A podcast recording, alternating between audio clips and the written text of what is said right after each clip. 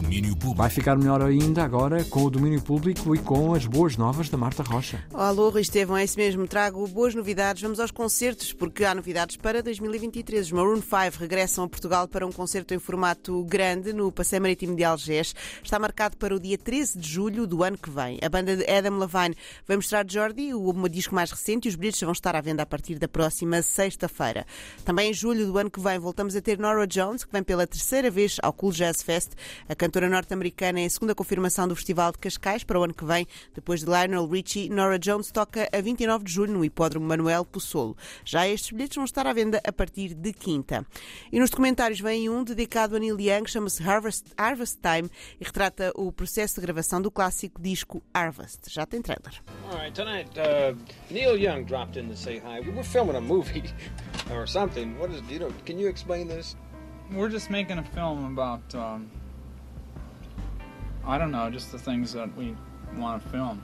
There's really not a big plan about it. Right? You're in it now, you know. It just keeps changing like that. Harvest Time conta com imagens inéditas do processo de gravação de Harvest, álbum editado por Neil Young em 1972, que viria a tornar-se provavelmente o mais marcante da sua carreira. Harvest Time celebra o 50 aniversário do disco, tem estreia prevista para 1 de dezembro, a ver se passa por Portugal. Com o documentário vai ser editada uma box set especial de Harvest, é no dia 2 de dezembro e conta com versões inéditas e gravações ao vivo.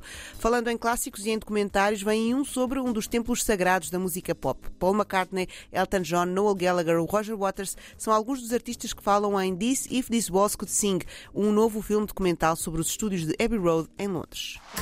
When you enter a place with so much history around it, It's heavy. Please, my brother, take one. it's kind of sacred in a way. People want to come here. They want the sound of Abbey Road.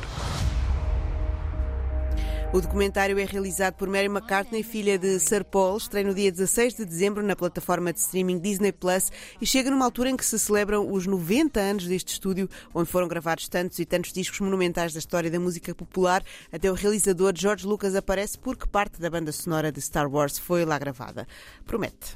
Promete e era uma bela visita. Olha, por acaso já ia. Marta Rocha, edição das três. Até amanhã. Até amanhã. Olha, um Beijinhos. bom resto de dia. Igualmente. Domínio Beijinhos. Público.